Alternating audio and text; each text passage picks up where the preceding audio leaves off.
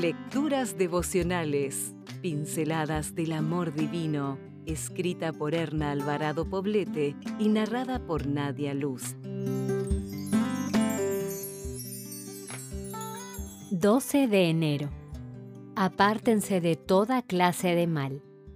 Apártense de toda clase de mal. Primera de Tesalonicenses 5:22. Es curioso que el apóstol escribiera apártense de toda clase de mal, y no sencillamente apártense del mal. Sin más, infiero entonces que hay varias categorías en lo que al mal respecta.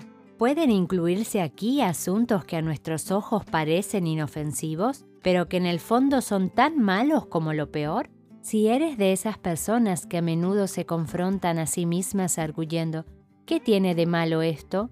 O soy bastante madura como para hacer ciertas cosas sin que me afecten, o no le estoy haciendo daño a nadie.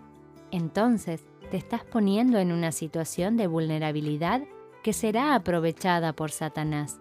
Nuestro criterio es demasiado frágil como para apoyarnos en él. Nuestros pasos solo son seguros cuando afirmamos nuestro caminar por la vida en una sírice Jehová.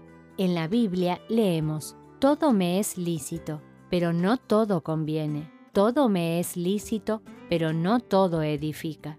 He ahí la clave para actuar con responsabilidad ante Dios y ante nosotras mismas. Todo aquello que estorba el crecimiento espiritual y nutre tu naturaleza carnal debe ser evitado. No debes ponerte en la línea de fuego del diablo pensando que eres lo suficientemente lista como para no ser derrotada.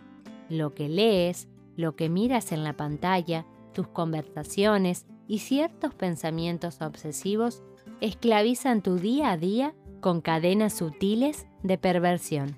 Cuando Eva se acercó al hermoso árbol que Dios le había prohibido tocar, quizá pensó que no estaba haciendo nada malo, pero le dio a Satanás su primera ventaja.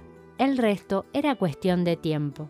El maligno esperó pacientemente hasta que Eva sucumbió a su deseo de poseer el fruto. Un gran conocedor de la naturaleza femenina no se empeña en grandes trampas, es sutil, cauteloso y astuto.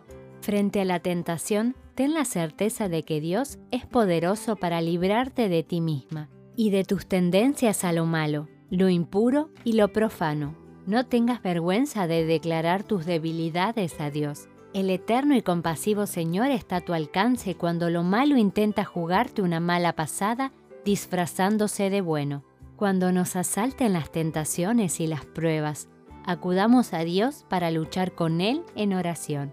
Él no dejará que volvamos vacíos, sino que nos dará fortaleza y gracia para vencer y quebrantar el poderío del enemigo. Si desea obtener más materiales como este, ingrese a editorialaces.com.